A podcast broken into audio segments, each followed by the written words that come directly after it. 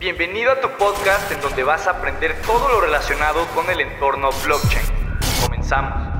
¿Qué onda mis estimadas y estimados? Pues bueno, bienvenidos a este cuarto episodio de Cryptox by Entorno Blockchain. El día de hoy estoy contento, tenemos un invitadazo, ¿no? El buen Luis Tallería, que pues el día de hoy van a estar conociendo un poco más sobre él y, de su proyecto, que pues a mí me parece bastante interesante y que de hecho pues ahí vamos a estar colaborando de la mano eh, y creo que se pueden lograr cosas bastante interesantes. Pero pues bueno, mi buen Luis, gracias por aceptar la invitación y bienvenido.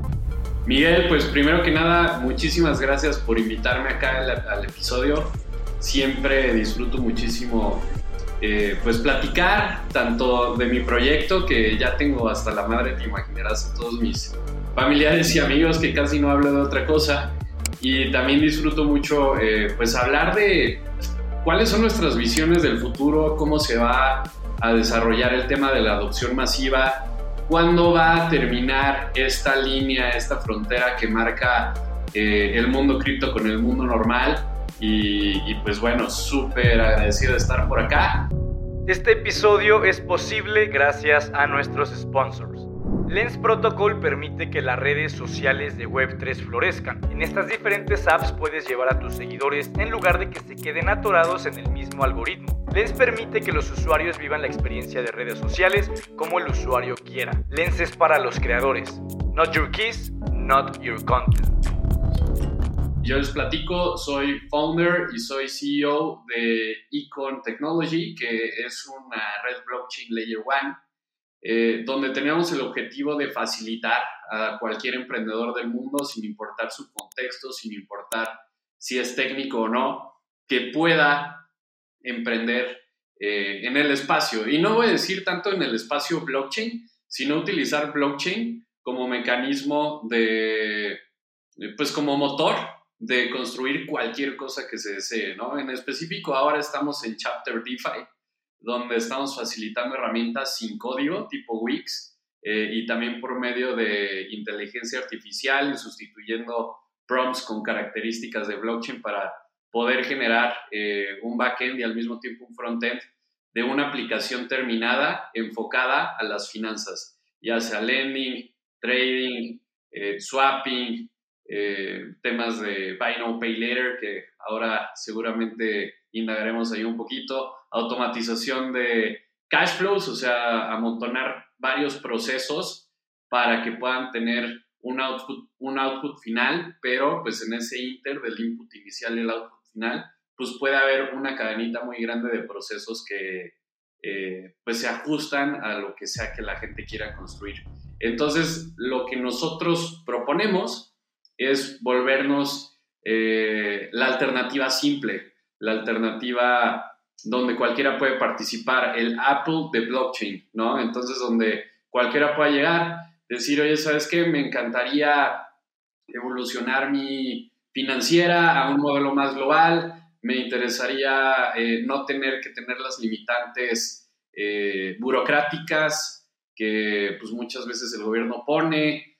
Algo muy sencillo, si tú quisieras abrir una fintech aquí en México, pues tendrías que tener 500 mil dólares de reserva, para la Comisión Bancaria de Valores, cumplir con un montonal de procesos que te tomaría pues, fácil ocho meses en lo que el compliance es el adecuado para que puedas iniciar operaciones y pagar una serie de intermediarios que van a irse comiendo eh, pues tu, tu porcentaje de, de, utilidad que puedas llegar a tener. Entonces, acá lo que proponemos es que desde el día uno tengas eh, tu development completamente terminado te ahorres la auditoría de código. Los que nos escuchen que están en el tema ya Web3 saben que no solo es programarla, sino que después faltan 40 mil dólares de, auditoría de código para saber que el dinero no se va a perder.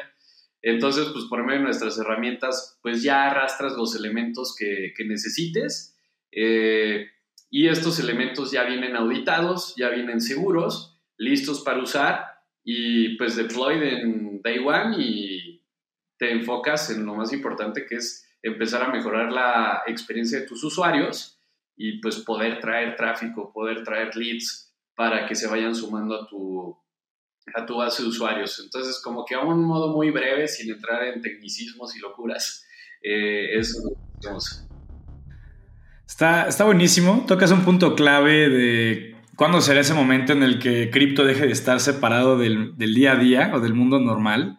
Porque pues creo que a día de hoy sí seguimos siendo los raritos, ¿no? Que hablan de, blockchain, de smart contracts, de estas moneditas digitales, ¿no? Que muchos eh, así les, les llegan a llamar. Y creo que yo por lo menos creo que parte importante del por qué sigue habiendo tanta fricción o tanta diferencia entre el mundo normal y el mundo cripto es justamente esa, eh, pues que las herramientas no se han democratizado a día de hoy, que es parte de lo que quiere hacer Icon, como decías, ¿no? O sea, quieren ser la opción fácil, lo dijiste muy claro, como el Wix de, Web3, si lo quieres ver, ¿no? Para construir tu, aplicación descentralizada. Eh, y eso a mí personalmente hablando, cuando me, platicaste el proyecto por primera vez, me, llamó mucho la atención, porque yo por lo menos eh, pues que me he puesto ahí a revisar o a buscar muchos proyectos, no había visto uno que pues ofreciera o buscara ofrecer este tipo de, soluciones de no code, eh, pues para que justamente la gente no técnica, no programadora, por así decirlo, pues se anime a hacer esto. Entonces, justamente quisiera saber, eh, mi buen Luis, qué es lo que quiere lograr exactamente Icon a la larga, ¿no? O sea, porque tengo entendido que pues van a empezar con ciertos modelos o ciertas aplicaciones descentralizadas en específico. Tú lo dijiste, van a empezar con, toda la parte de DeFi. Pero ¿cómo ves tú eh, la capacidad o el nivel de aplicaciones que pueda soportar, pues como tal, eh, esta Layer One o, o Icon? Ok, yo creo que en los próximos años veremos una sustitución importante en los, eh, en los proveedores que son intermediarios de pago, ¿no? Entonces, hay quienes ya han logrado,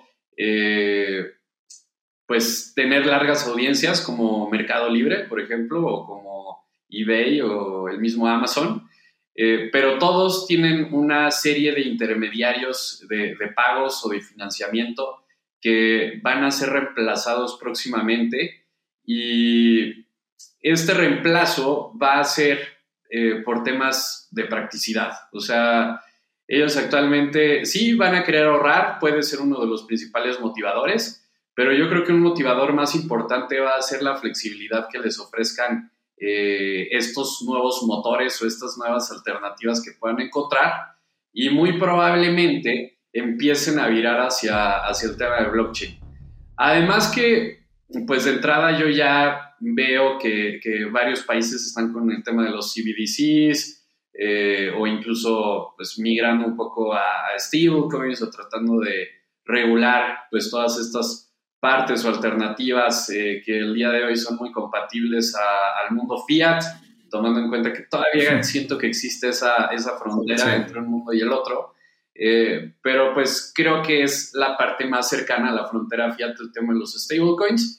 Y pues también, por ejemplo, Circle y por ahí otros eh, han ofrecido temas de off-ramping automático, ¿no? On-ramping y off-ramping eh, para que pues cualquier negocio pueda integrar una opción de tarjeta y que pues todo el tratamiento posterior a eso pueda ocurrir de manera automatizada por medio de la blockchain. Entonces... Ahí nada más para que entiendan rápido, eh, on-ramping es pasar de fiat a cripto, off-ramping de, de cripto, devolverlo a, a fiat como tal, ¿no? Así es, correcto. Entonces, pues ahí se pueden desglosar una variedad de cosas interesantes.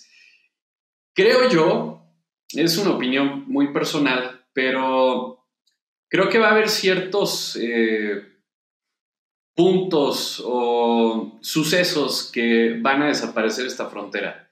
Entonces, uno de estos va a ser eh, el tema de, del crédito. En el momento que veas que hay diferentes opciones de pago en lo que sea que estés comprando online o u offline, eh, pues hay una tendencia ya estudiada que más o menos el 86% de, del flow de, de compradores pues se va a preferir el tema del financiamiento.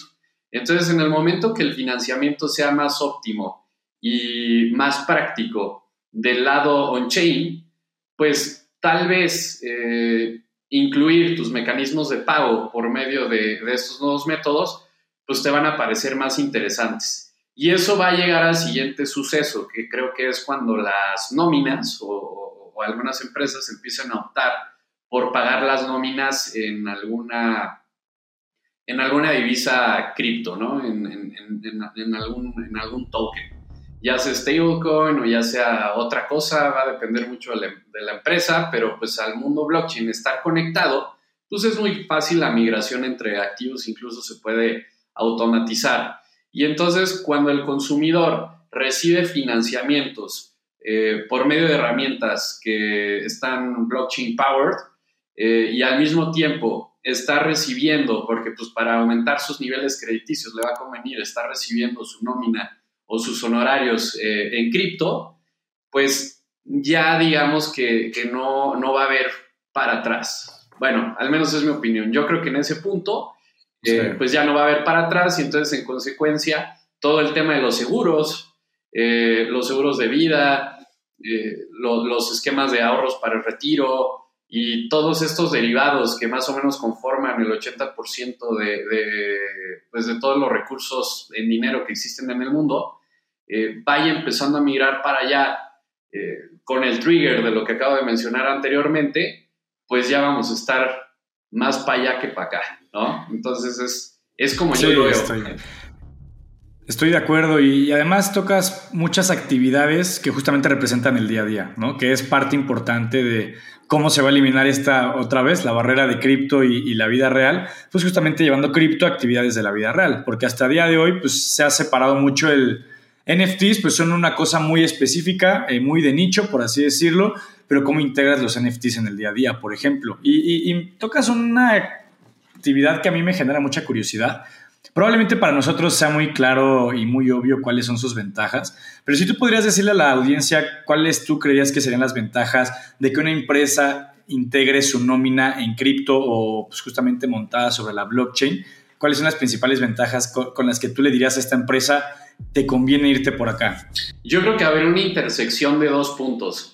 El primero, eh, pues un, tema en parte fiscal, ¿no? Entonces, tú dispersas en SPAY y pues ahí directamente va a haber ciertas obligaciones eh, que, hay que descontar de los salarios de, de las personas, de tus trabajadores, que algunos podrán estar de acuerdo, pero pues también puede que haya un porcentaje bastante fuerte, que es con lo que me he topado en mis emprendimientos anteriores, que, que pues simplemente preferirían que haya otra alternativa. Entonces, en el momento que uno se ha dispersado en cripto y empiece a explicarle que gana 20 o 30% más simplemente por ese hecho de que se está ahorrando de alguna manera los descuentos, pues es muy fácil que sus compañeros o, conocidos empiecen a demandar lo mismo. Entonces va a partir de una demanda personal de los trabajadores. Y la otra va a ser eh, precisamente el tema de construir un historial eh, por medio de una wallet. Y este historial, pues al final va a dictaminar pues el nivel crediticio con o sin colateral que puedas llegar a tener.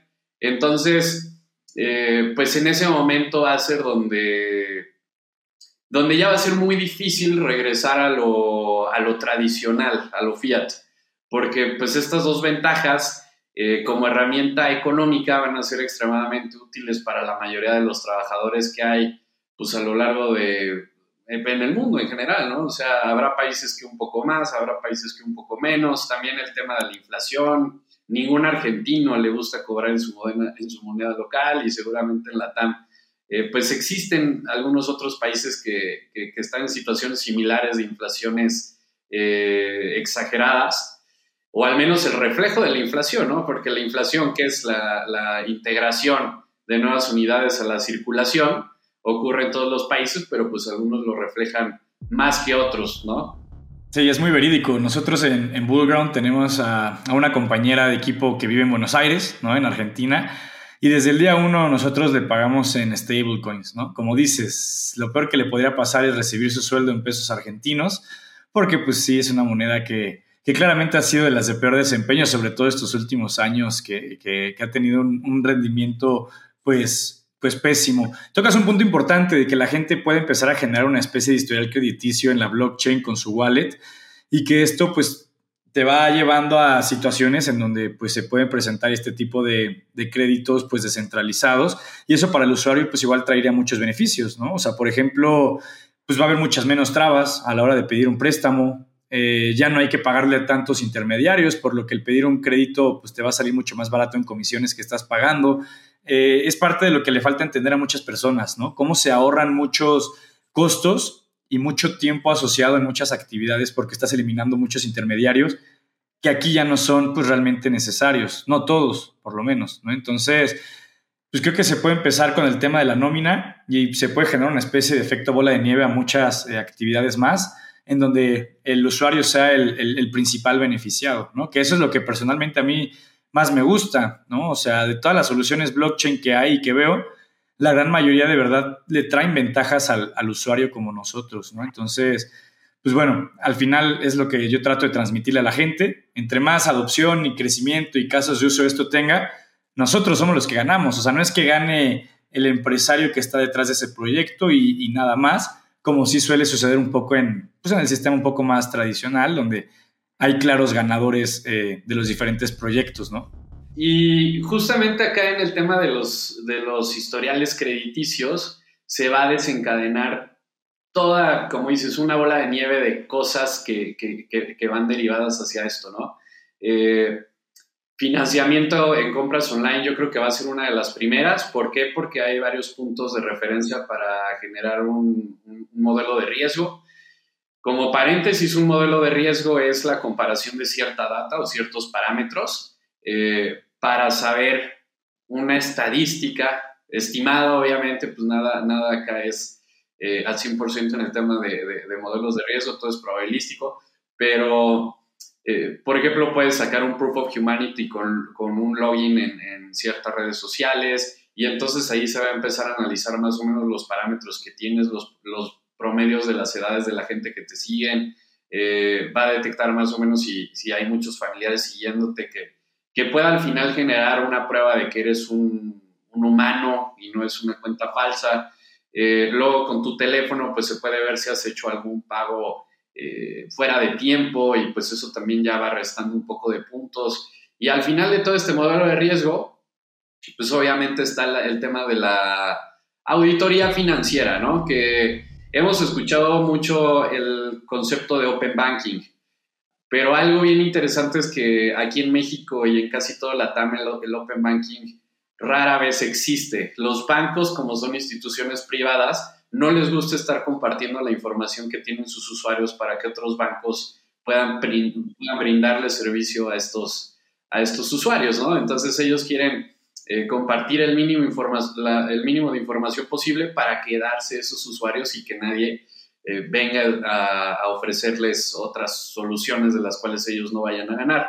Y por medio de las wallets, por medio de, blockchain, eh, pues va a ser extremadamente fácil, o ya es, nada más no he visto muchos productos que, que, que estén teniendo esto en cuenta, pero ya es extremadamente fácil ver el historial de hoy hacia atrás y encontrar los promedios transaccionales diarios, mensuales, semanales, anuales, bla, bla, bla. Y esto va a cambiar la jugada fuertemente, ¿no? Porque el, día de hoy ya tenemos unicornios en la TAM y en el mundo que sin necesidad de Open Banking ya te están ofreciendo Buy Now Pay Later solo por la validación de redes sociales y de otros parámetros. Ahora imagínate cómo va a complementarse estos modelos de riesgo cuando la parte de, de auditoría financiera se integre.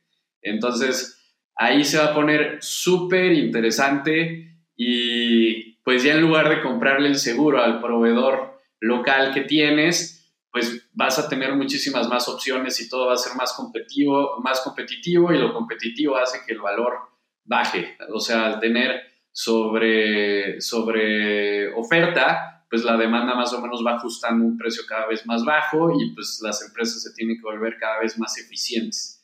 Y, y, sí, yo creo que este va a ser uno de los principales motivos por los cuales eh, pues las instituciones financieras empiecen a montarse sobre blockchain. Uno de varios, ¿no? Este es uno, pero pues también pueden, pueden estar a una escala global, pueden tener una transparencia completa con sus usuarios para que sus usuarios sepan que las operaciones se hacen de manera conservadora y segura.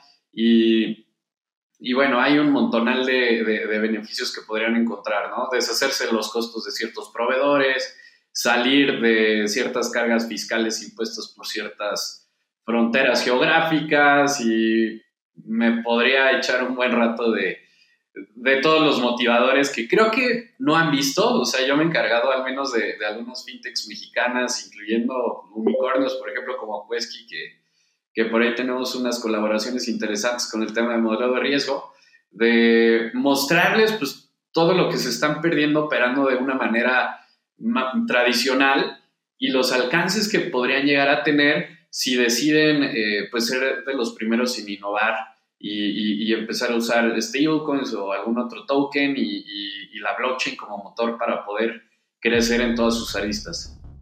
Sí, al final creo que dices, dejas en claro la, la principal diferencia es el sistema tradicional es algo completamente cerrado en los aspectos que me digas y esto pues justamente se caracteriza por la transparencia, trazabilidad, apertura eh, y demás. Pero justamente, eh, pues digo, las opiniones luego están un poco divididas, ¿no? Con este tema de la descentralización, transparencia, apertura. ¿Tú qué principales retos o desventajas o áreas de mejora o, factores a trabajar, yo diría, consideras justamente en estos nuevos modelos de negocio que se podrían estar montando sobre la blockchain? Ok, el, tema de la privacidad, por ejemplo, el día de hoy tenemos privacidad completa porque nos representa una wallet dentro de la blockchain, ¿no?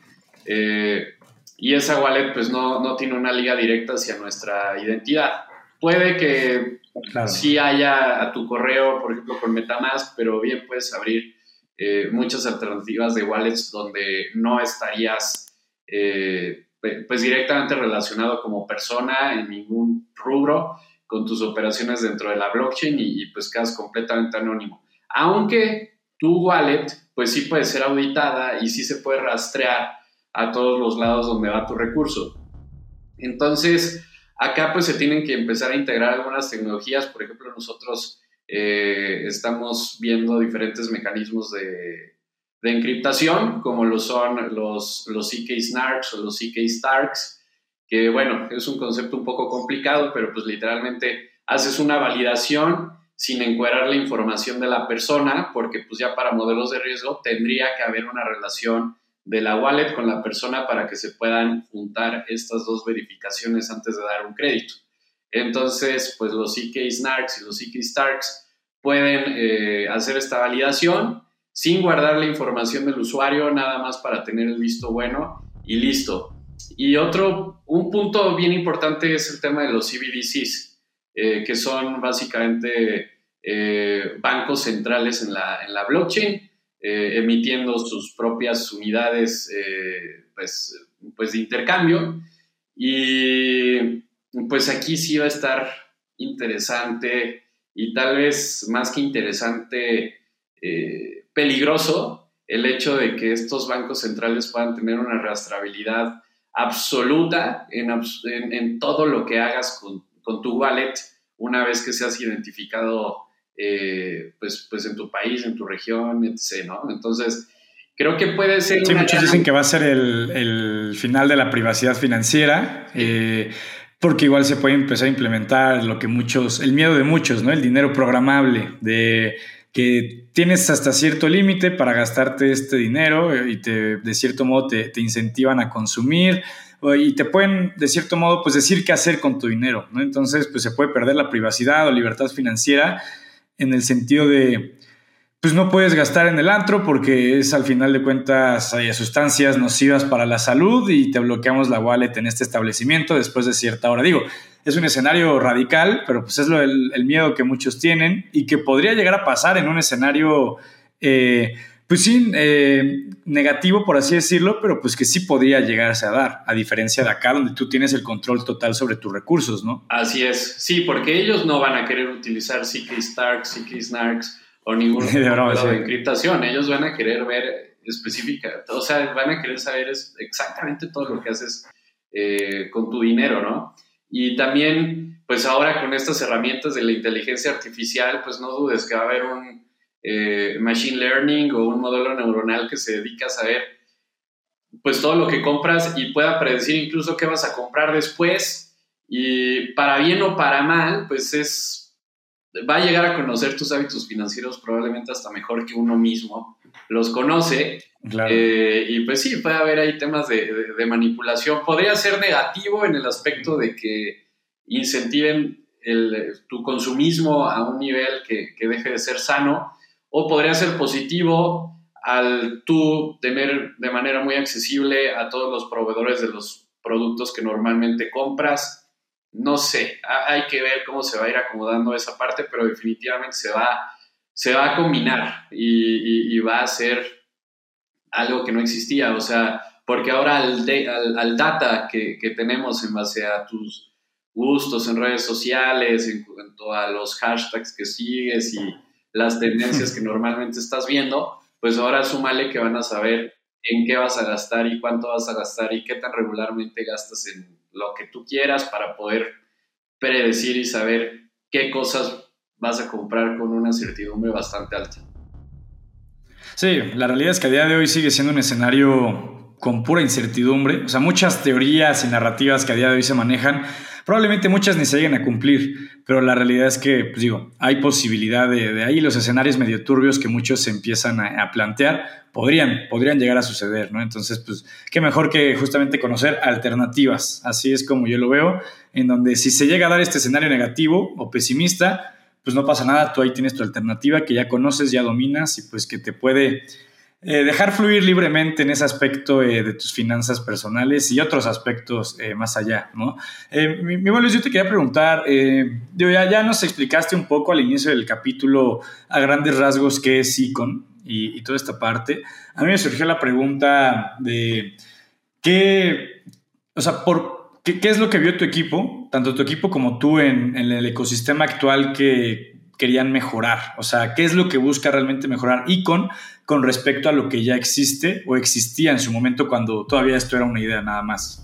Bueno, de hecho en Icon empezamos con una visión hace cuatro años de enfocada al tema del crédito, ¿no? Enfocada al tema de, de poder generar crédito sin colateral para poder ser competitivos con las alternativas que tiene el mundo fiat con sus modelos de riesgo. Y en ese proceso eh, nos fuimos dando cuenta que las redes existentes tenían eh, muchas limitantes para poder llevar a cabo estos modelos de manera satisfactoria. De entrada, pues los lenguajes de código más utilizados, bueno, el más utilizado pues es Solidity y Solidity extiende muchísimo el tema de las líneas de código que puede tener un contrato, ¿no? Más o menos para que se den una idea, o sea, para una acción muy sencilla como hacer un, pues, pues, bajo cierto input hacer una, una, una, transacción a otra wallet, pues probablemente sean ocho contratos y un noveno y, décimo contrato que se comunica con los contratos anteriores para poder ejecutarlos. Y súmale que, que las, eh, los costes de la red de Ethereum, que es súper segura, pero pues también es bastante cara y siempre estás ahí en una subasta para que puedas hacer tus, tus transacciones y demás eh, pues van obstaculizando la, posibilidad de que estos modelos puedan existir. Puedes hacerlo con Polygon Matic, puedes hacerlo con, diferentes eh, cadenas paralelas, pero pues vas a perder seguridad y si ya el monto que estás moviendo es fuerte, eh, va a quedar muy vulnerable para que, para que alguien pueda, en dado caso, meter una inversión fuerte en hardware y, pues vaciarte tus carteras o eh, sacarte los fondos, ¿no? Entonces, por eso hay, hay ahí algo bien interesante. O sea, está la seguridad que es cara y está la velocidad que no es segura. Eh, y, hay algunos intermedios por ahí. Por ejemplo, Solana ha logrado tener algunos... Eh, pues ha podido resolver esas dos partes, pero al mismo tiempo pues Solana es un sistema monolítico, que ya nos metemos en algo un poco más técnico, pero digamos es una serie de procesos que no pueden ocurrir de manera paralela y que además no pueden ser eh, eficientados, no puedes meterle updates el día de mañana o, es extremadamente complicado hacerlo. Entonces nosotros, pues primero nos dimos cuenta de que teníamos que, que encontrar un mecanismo que fuera seguro y que también pudiera evolucionar de manera perpetua.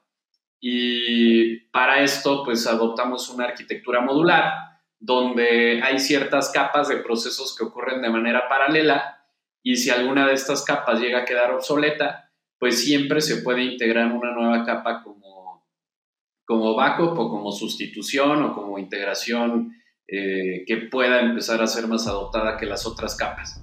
Entonces, digamos, desde un nivel técnico, está esa parte, también eh, en temas de lenguaje de código utilizamos una versión de C++ que se llama Rust, que es básicamente C++ con capas de seguridad para minimizar errores. Y pues esto hace los contratos bastante más eh, cortos, fáciles de auditar y, fáciles de, rastrear, no te haces tantas bolas como, como normalmente te harías en un, en un contrato de Solidity, eh, sumándole que tenemos ya los prearmados para el no-code interface, pues te olvidas un poco de esto, pero pues para nosotros fue importante todo este contexto previo. Eh, también en el tema de validación, todas las blockchain, todos los sistemas de consenso tienen algo que se le llama el algoritmo de, eh, algoritmo de validación de consenso. Entonces, este algoritmo se encarga de encontrar la supermayoría. La supermayoría es de detectar una mayoría de vistos buenos entre la población de validadores para poder acreditar que una transacción es, real y que todo pueda ocurrir de manera segura.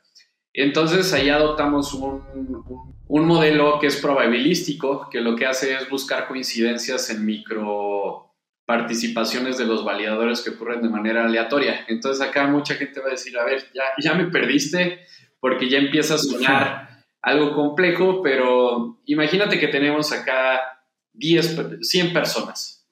Y lo que harían los sistemas como Bitcoin, Ethereum y otros es pasar por esas 100 personas para preguntarles sobre algún suceso que haya ocurrido, que todos hayan visto.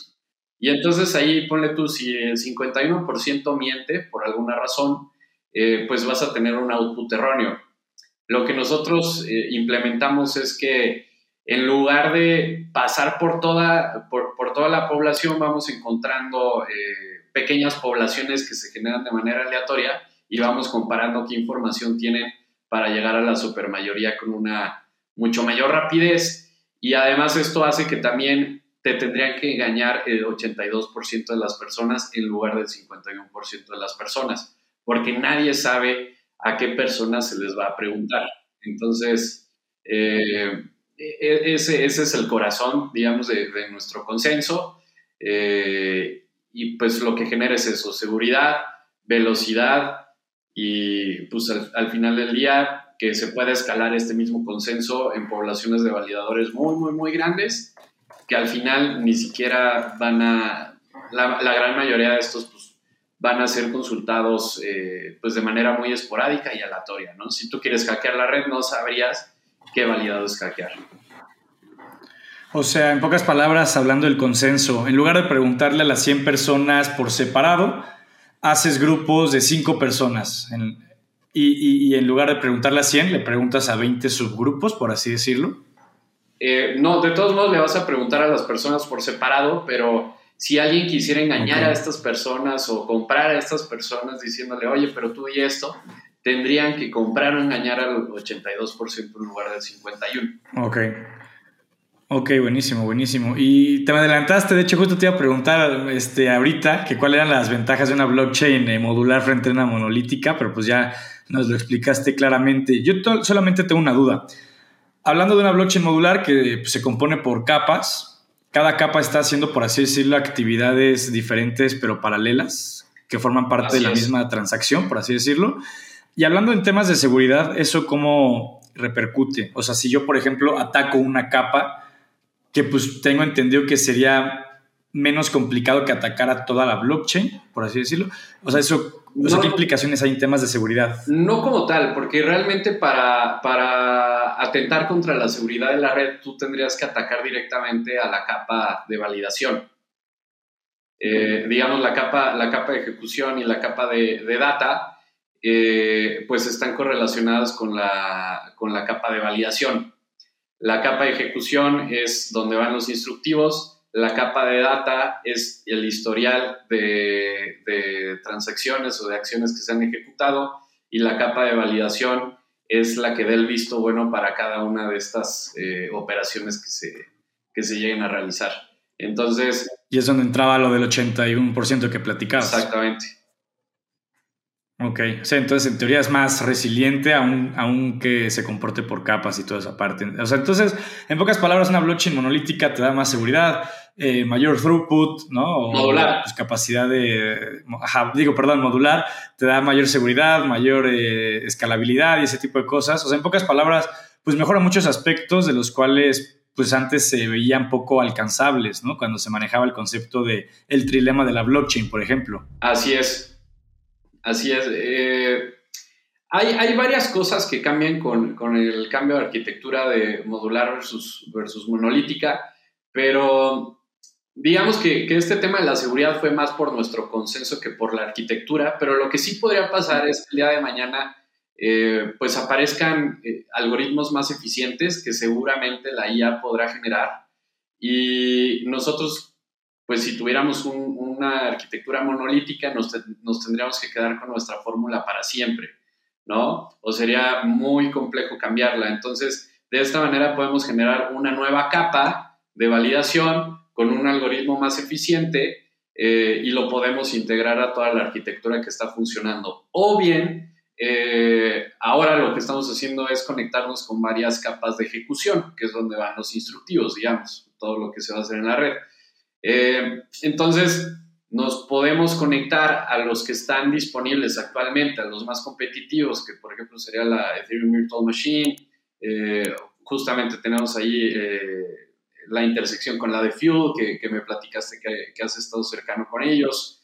Eh, la Solana Virtual Machine, que es, eh, que, es también prometedor, pero el día de mañana van a aparecer mejores, ¿no? O sea, por ejemplo, hay uno que se está conformando con, con un, programa, con un lenguaje que se llama Go, que pues es prometedor y pues puede ser que llegue a ser muy aceptado y pues el hecho de integrarlo es que pues toda la gente que, que estaba utilizando estos ecosistemas pueda pasar a nuestra red también y empezar a emprender y efectuar nuevos proyectos. Entonces, eh, pues el chiste es la completa compatibilidad en los tres niveles. Y también la, perpetua, la perpetua evolución de, todos los niveles, ¿no? O la fragmentación de estos niveles en más niveles, ¿no? Por ejemplo, en validación estamos viendo que también podría ser interesante fragmentarlo para todavía optimizar un poco el tema de, las métricas de velocidad, seguridad y demás. Y entonces tú podrías decir que si se conectan con la Ethereum Virtual Machine y la Solana Virtual Machine, pues de cierto modo serían proyectos complementarios o seguiría siendo una especie de, de competencia, por así decirlo. Ok, bueno, competencia yo creo que se trata cuando estamos hablando de, un negocio y hay que entender que una, una, red blockchain es más una economía que un negocio, ¿no? O sea, la verdad es que blockchain, si te cobra las transacciones es para que los validadores puedan eh, estar existiendo, ¿no? La gran mayoría de estas, por ahí creo que Avalanche sí lo, lo manda una empresa privada, eh, lo que colecta de fees y demás, pero pero bueno, muchas, muchas de las redes son, son una economía abierta y descentralizada, ¿no? Entonces, el hecho de, competir, pues se trataría de, esta batalla de, ver quién va a tener más profit, de ver, no sé, o sea, siento que, que en Layer One competencia no sería un término válido, sino preferencia, ¿no? Preferencia de la gente para ejecutar aquí o allá. Entonces, al ser compatible, pues se gana que, que ese tema de la preferencia, eh, pues simplemente sea más sencillo, ¿no? O sea, no haya obstáculos para tener una preferencia por algo más. Sí, al final, quien lo haga más conveniente, pues tendrá las de tener más usuarios eh, interactuando y ejecutando transacciones en su ecosistema. Exactamente. Y sí, eh, desgraciadamente se ha vuelto como una carrerita, porque pues el humano trata de competir en todo lo que hace pero yo creo que el focus debería ser, oye, ¿cómo le echo la mano? ¿Cómo le doy valor a más usuarios? En lugar de cómo le robo los developers o los usuarios a otras redes, ¿no? Sino cómo, cómo abro una nueva brecha para que sea más útil para otras personas y, la gente que está en otras redes y, ya está ahí, pues si ve justamente utilidad y preferencia de este lado, pues adelante, pero, pero pues no estamos jugando, al menos en nuestro caso, a pues es justo eso, ¿no? A competir, a jalarnos developers de otro lado hacia el nuestro, o sea, simplemente ofrecer el ecosistema que eh, pues más valor puede ofrecer al máximo número de personas y pueda desaparecer precisamente esta frontera entre el mundo cripto blockchain y el mundo normal.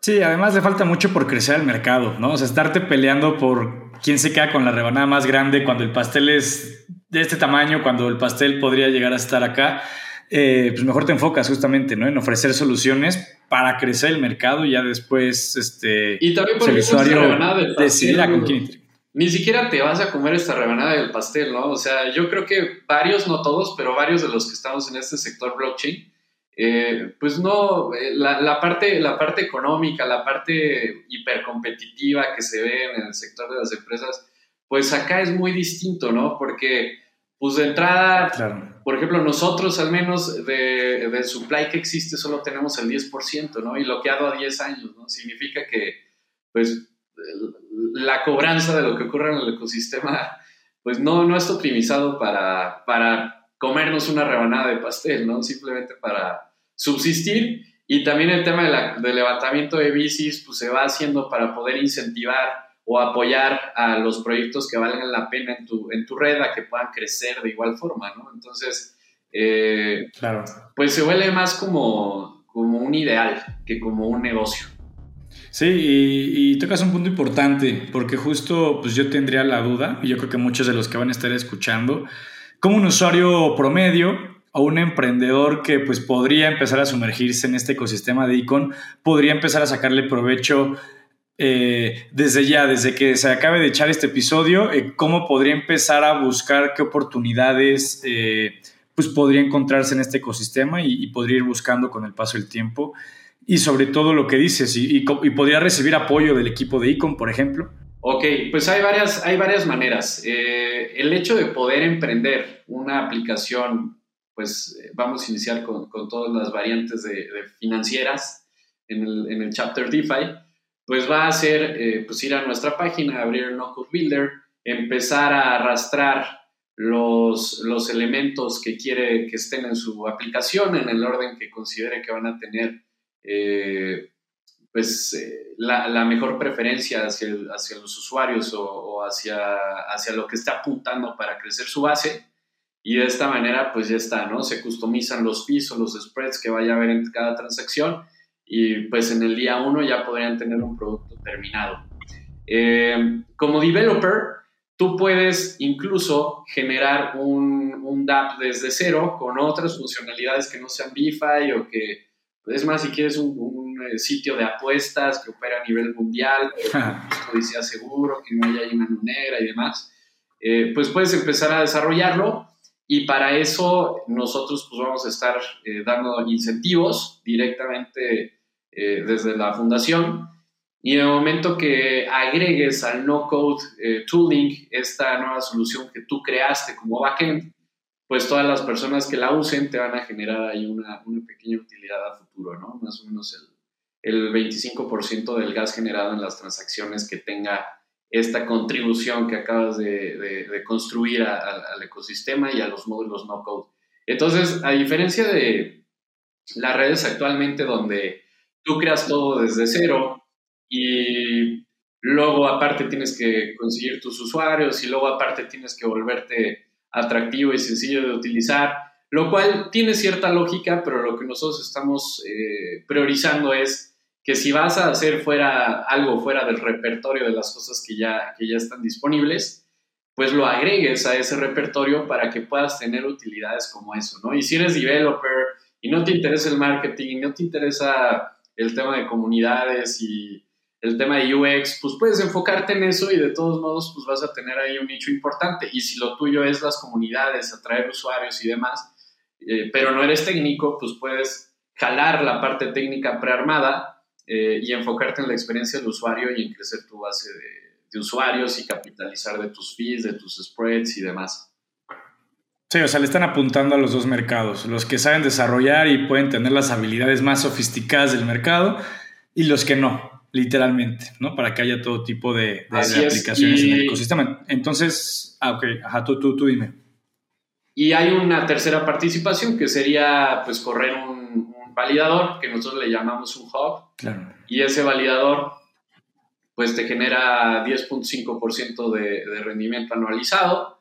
Eh, en cuanto a unidades del token, si el token sube de valor, pues va agarrando un efecto compuesto interesante el tener ahí tu staking y pues estás apoyando a que la red sea segura, ¿no? Vas a ser una de estas 100 personas, bueno, que, que estamos apuntando a que sean varios miles, pero vas a ser una, uno de estos testigos y eh, motores de seguridad y de validación que tiene la, la red. Y a su vez puedes construir un DApp para que la gente delegue recursos de staking a tu, a tu hub y de esa manera pues el 10.5% juegue no solo sobre la garantía que tú pongas personalmente, sino sobre todo el acumulado que pongan eh, todas las personas que decían delegar hacia tu, hacia tu hub.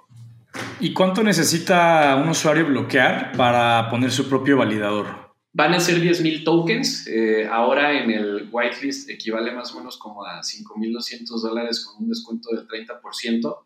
Eh, entonces, esa, esa, parte de los precios y los descuentos, eh, conforme va pasando el tiempo, pues se, se ajustan y, puede ser más o menos. Y en el momento que salga al mercado, pues pueden ser varios miles de dólares, ¿no? O sea, pues ya quién sabe cuánto cuánto valgan esos 10.000 tokens en, determinado momento, pero, pero sí, con 10.000 tokens empiezas a, validar y si en algún momento notamos de que se vuelve demasiado caro, por ejemplo Ethereum, que tendrías que meter por ahí de 48 mil dólares para empezar a validar, eh, pues bajaríamos la cantidad de tokens requeridos para la validación y de esta manera incentivamos a que más gente pueda eh, entrar con su, con su hub, ¿no? Es importantísimo tener el máximo número de personas para lograr esta descentralización. Y las garantías no necesariamente tienen que ser tan altas porque el algoritmo de validación de consenso pues es muy eficiente en temas de seguridad. Entonces, en otras redes sí es importante que sea un candado monetario demasiado alto, pero en nuestro caso no lo es tanto. ¿Y desde cuándo la gente va a poder poner su validador? Y también, ¿qué requerimientos de hardware eh, necesita alguien para poner igual su, validador de, de Icon en este caso? Mira, justamente los procesadores M2 de Mac están contemplados, pero eh, recientemente hemos estado platicando con, empresas que, pueden hacer procesadores y que pueden, pues ya hacer el, el hub, digamos, como, como una pequeña cajita que tú puedas conectar a la luz, olvidarte de ella, que no haga ruido la conectas con tu wallet desde el celular y listo, ¿no? Entonces, vamos a empezar a subsidiar un buen número de, estos equipos. Eh, tenemos varias propuestas por varios eh, pues, desarrolladores de, estos equipos ya terminados y pues todo con el fin de que sea de la manera más sencilla posible, ¿no? Los validadores de otras redes casi casi tendrías que construir una computadora tipo gaming o de renderizados ponerle todos los elementos que te pide para la validación y destinarla 100% a ese tema y hacen ruido y son molestas. Y sí, así, así me pasó. Yo me puse a minar Ethereum en su momento y así fue. Sí. Todo pues todo, todo un show, literal, Estuvo, estuvo, estuvo interesante. Entonces está, está buenísimo eso que dices, que también están no solo facilitando el tema de construir una DApp, sino el, el, tema de volverte un validador de la red, ¿no? Porque claro. efectivamente hay muchas formas en las que tú puedes aportar y contribuir a un proyecto o ecosistema y a la vez verte recompensado, ¿no? No es solamente comprar y vender el token, es interactuar con los protocolos o tú mismo construir el proyecto, el DApp o volverte validador. Eh, digo, al final hay, un sinfín de cosas, pero cada una tiene su grado de complejidad, algunos más que otros. O las tres también están tratando de facilitar. tres, Ah, claro. Claro, claro, ¿no? Está, está, está, está bastante interesante. Por ejemplo, mi buen Luis, eh, si alguien quiere, entra a la aplicación de Icon, bueno, a la página de Icon, como decía, si se va al apartado de No Code Tools y quiere construir su DApp, ¿qué requisitos piden o con conectar la wallet eh, ya estás dentro? No, ni siquiera necesitas conectar la wallet, o sea, tú, tú puedes eh, entrar y, bueno, cabe también mencionar que el día de hoy no está habilitada la función, estamos ya en los últimos testeos para que más o menos en, en julio del 2023, eh, pues ya, ya empiecen a estar los primeros elementos listos para, para uso público, pero pues realmente tú puedes empezar a hacer tu modelo, puedes empezar a ver cómo se ve, y en el momento que ya tú decidas deployarlo y sacarlo live, pues adelante, ¿no? O sea, ya conectas tu wallet para que tengas ahí las, las fees y los spreads que vaya generando tu DAP y puedas capitalizar y puedas irlos monitoreando en tiempo real y pues tal cual, ¿no? O sea, los contratos te permiten, cosa que igual creo que en el mundo fiat no se ve tanto, que justamente en el momento donde está ocurriendo la transacción o el movimiento, tú estás recibiendo en ese preciso segundo eh, lo equivalente a, tus fees, tus spreads, tus, utilidades, ¿no? No tienes que esperar al corte de nada, ¿no? Es simplemente inmediato. Eso, eso está, está buenísimo porque, pues sí, justo para el usuario es más amigable el ver casi casi en tiempo real, pues cómo se está comportando pues su portafolio o sus recursos en general dentro del ecosistema. La verdad, a mí hay muchas cosas que, me gustan, ¿no? De este ecosistema. Y justo por aquí va la, última pregunta que, que, te quisiera hacer. ¿Tú cuál podrías decir que es la cosa que más te gusta del entorno blockchain? Y si hay un par, menciona el par de cosas sin problema, pero pues si tú te tuvieras que quedar con solo una, ¿cuál sería? Si me tuviera que quedar con solo una, sería el alcance global. Porque hoy en día no existe ningún modelo de negocio Web 2 que pueda tener alcance global en los primeros días, meses, semanas de, operación. Eh, de hecho, pues es virtualmente imposible, a menos que tengas una gran cantidad de recursos que puedas tener esta exposición global. Entonces, yo creo que eso es lo que está facilitando blockchain, que pues todas las barreras burocráticas, eh, todos estos candados que hay, eh, desaparezcan de una y no tengas que buscar proveedores de esto y el otro en cada país donde quieres eh, empezar a operar o no tengas que empezar a pues, tienes que, tendrías que aprender, ¿no? Todas las regulaciones que tiene cada lugar, todas las reglas que tiene cada lugar, contratar gente especialista en todas las reglas que tiene cada lugar para que, pues, puedas operar de alguna manera. Entonces, eso creo que es súper, súper, súper atractivo, súper atractivo. Y pues también, en algún punto, yo creo que ya le vamos a decir adiós a, a esta parte de constituir ¿no? O sea, porque si empiezas a ofrecer servicios que pues, son descentralizados, que son protocolos, pues la parte de la, de la constitución la verdad es que es opcional, ¿no? O sea, no, imagínate si, si no necesitas tu token para esto, o sea, empiezas a recibir fees de transacciones y pues no hay nada que constituir, todo el recurso está en tu wallet, operas a escala global, es eficiente, básicamente para los temas operativos no necesitas empleados, ¿no? O sea, es increíble todo, toda la facilidad que da. Incluso yo por ahí siempre platico ya eh, cuando nos ponemos deep que la IA, la misma IA, no tarda en, emprender en Web3, porque en Web2 no podría, ¿no? En Web2 le pedirían eh, identificaciones y le pedirían requisitos eh, legales y demás. Y, en Web3 la IA va a poder empezar a ofrecer servicios financieros o servicios de lo que sea que la IA, la IA decida, utilizando blockchain. Y, pues va a empezar a tener ingresos, ¿no? Que está súper interesante. Sí, al final en muchos aspectos esto te, te da un sentido de, de libertad, ¿no? Y tú lo mencionaste en el sentido de las fronteras, ¿no? Pero pues digo, la, libertad yo creo que está presente en muchos aspectos y, yo también comparto eh, en parte tu punto de vista. Entonces, pues está bastante interesante, ¿no? Eh, todo lo que platicas, todo lo que quiere lograr Icon, ahí cuando se venga el, lanzamiento unos meses después estaría bueno ahí tener la parte 2 para, pues para ver cómo ha, cómo ha sido el, lanzamiento del proyecto, cómo ha sido la adopción de usuarios. Eh, como decía yo al inicio del episodio, ¿no? Pues yo ahí te, echaré la mano en tratar de, crecer la comunidad, de los usuarios eh, y demás en el proyecto, porque siendo alguna me parece algo bien interesante y pues que tiene bastante potencial para, pues para ayudarle a muchas personas a bordearse en este ecosistema y que se rompa la brecha de cripto en el mundo real y que dejemos de ser los, los raritos que hablan de, de, estas moneditas digitales, como te lo decía, ¿no? Pero pues bueno, eh, pues básicamente esto es lo que quería eh, preguntarte, mi buen Luis. Estuvo, estuvo bastante, eh, disfruté bastante la plática. Muchas gracias por aceptar la invitación. Y como te decía, ¿no? la invitación está abierta para que cuando se lance el proyecto formalmente, en unos mesecitos después, pues darle seguimiento y, que más gente todavía conozca más sobre esta iniciativa que, que tiene bastante, bastante potencial. Pero pues no sé si quieras agregar algo más. Sí, bueno, formalmente ya estamos, lo que falta es el token, ¿no? El, token y habilitar el, no-code interface.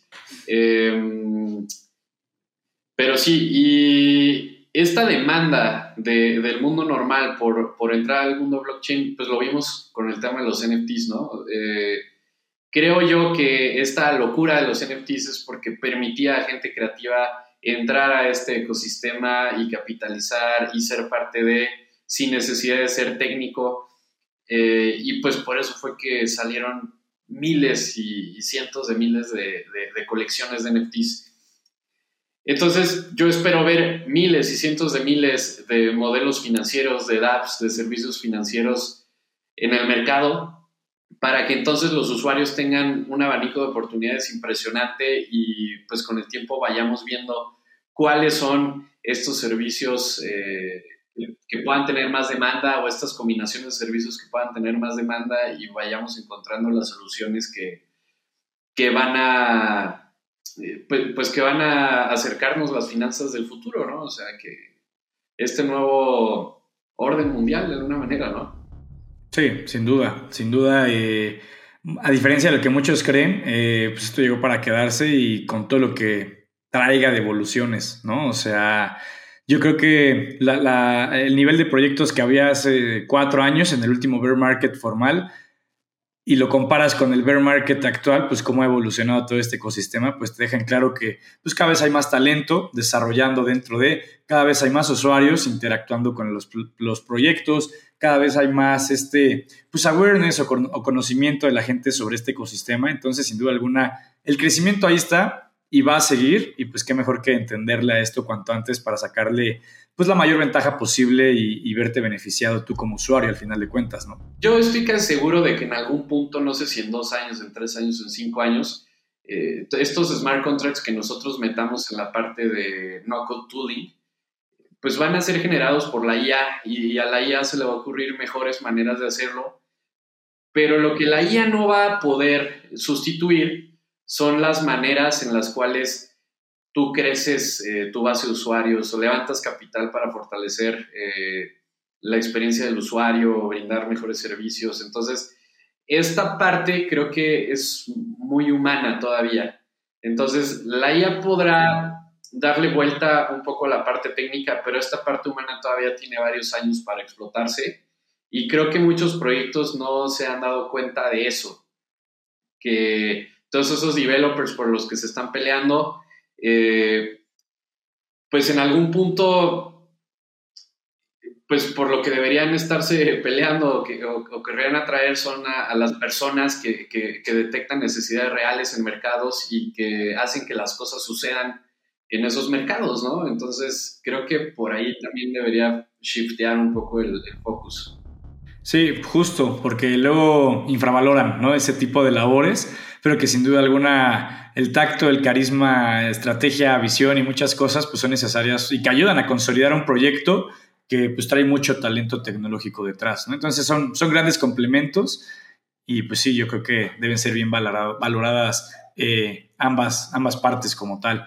Pero pues sí, está, está, está bastante bueno. Pues ahí vamos a estarle agregando a la gente. Eh, ah, ¿cómo, ¿cómo, decías? Perdón, perdón. Y, y, ya lo he visto yo, eh. O sea, ya, ya, ya nuestros eh, developers, incluso pues toda la parte de, los algoritmos de validación y demás, eh, pues han podido todavía en esta etapa temprana ver varios pivots brindados por, por Machine Learning, por modelos para, para, volverlos más eficientes.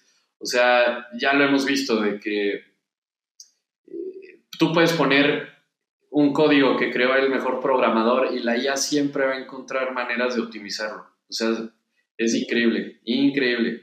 Pero la parte de encontrar estas necesidades y de crear comunidad y de juntar una masa de usuarios, seguramente la IA también tiene muchas, eh, mucho potencial para, para, apoyar esta parte, pero todavía el factor humano es, es necesario ahí. Yo también lo creo y, pues va a ser muy interesante, ¿no? Ver cómo va evolucionando el impacto de la IA en no solo en, Web3, digo, en prácticamente cualquier actividad de nuestro día a día, pero ahorita que estamos hablando de, todo el ecosistema de Web3, sin duda alguna va a dar mucho de qué hablar y pues a ver cómo va cambiando pues la estructura de, pues no sé si del trabajo o de la proporción del talento o las diferentes necesidades que puedan llegar a, surgir como tal, ¿no? Entonces, pues sin duda alguna vale la pena, bueno, va a valer la pena darle seguimiento a, esa tecnología y pues cómo va a impactar a, esta industria en específico. Pero pues buenísimo. Este, no sé si quieras agregar algo, algo más, mi buen Luis. Pues mira, este, yo creo que me podría agregar 10 horas seguidas mejor. Creo que, creo que ya eh, una buena introducción ya, ya pudimos eh, de alguna manera pues resumir o explicar de una, de una manera breve y pues Miguel, mil gracias por invitarme. Eh, pues estaremos ahora eh, muy, muy en paralelo, muy en conjunto, lo cual pues también aprecio muchísimo. Soy alguien que, que te admira y que desde hace ya un rato eh, veo tu contenido y, y pues veo tu, tu potencial también. Entonces, súper interesante y súper feliz de estar acá en el podcast. No, pues la, admiración es, es, mutua, mi buen Luis, y pues va a ser un placer igual estar ahí de la mano trabajando y, y pues a, lograr este, cosas grandes, ¿no? Pues aquí vamos a estar eh, dándole y como te decía, invitación abierta ahí para darle seguimiento a esto una vez que se lance el token y, y las herramientas de no code para pues darle más este pues hacerlo llegar a más personas que puedan verse beneficiadas de, de, estas oportunidades como tal. Pero pues muchas gracias por por venir, eh, por compartirnos ahí tu experiencia, tu visión, tus puntos de vista, bastante interesantes, sin duda alguna. Y pues nada, ¿no? Ahí invitar a la gente a que comente, pues, qué más les gustaría ver en el podcast, eh, qué más les gustaría conocer sobre Icon, ¿no? Y ahí le estaremos pasando las preguntas eh, al buen Luis para, para que les hagan llegar esa información como tal. Pero pues bueno, ya sin nada más que agregar, mis estimadas y estimados, espero que hayan disfrutado el episodio de hoy, así como yo, fue una plática bastante interesante. Y pues nada, cuídense mucho y nos estaremos escuchando en el siguiente episodio.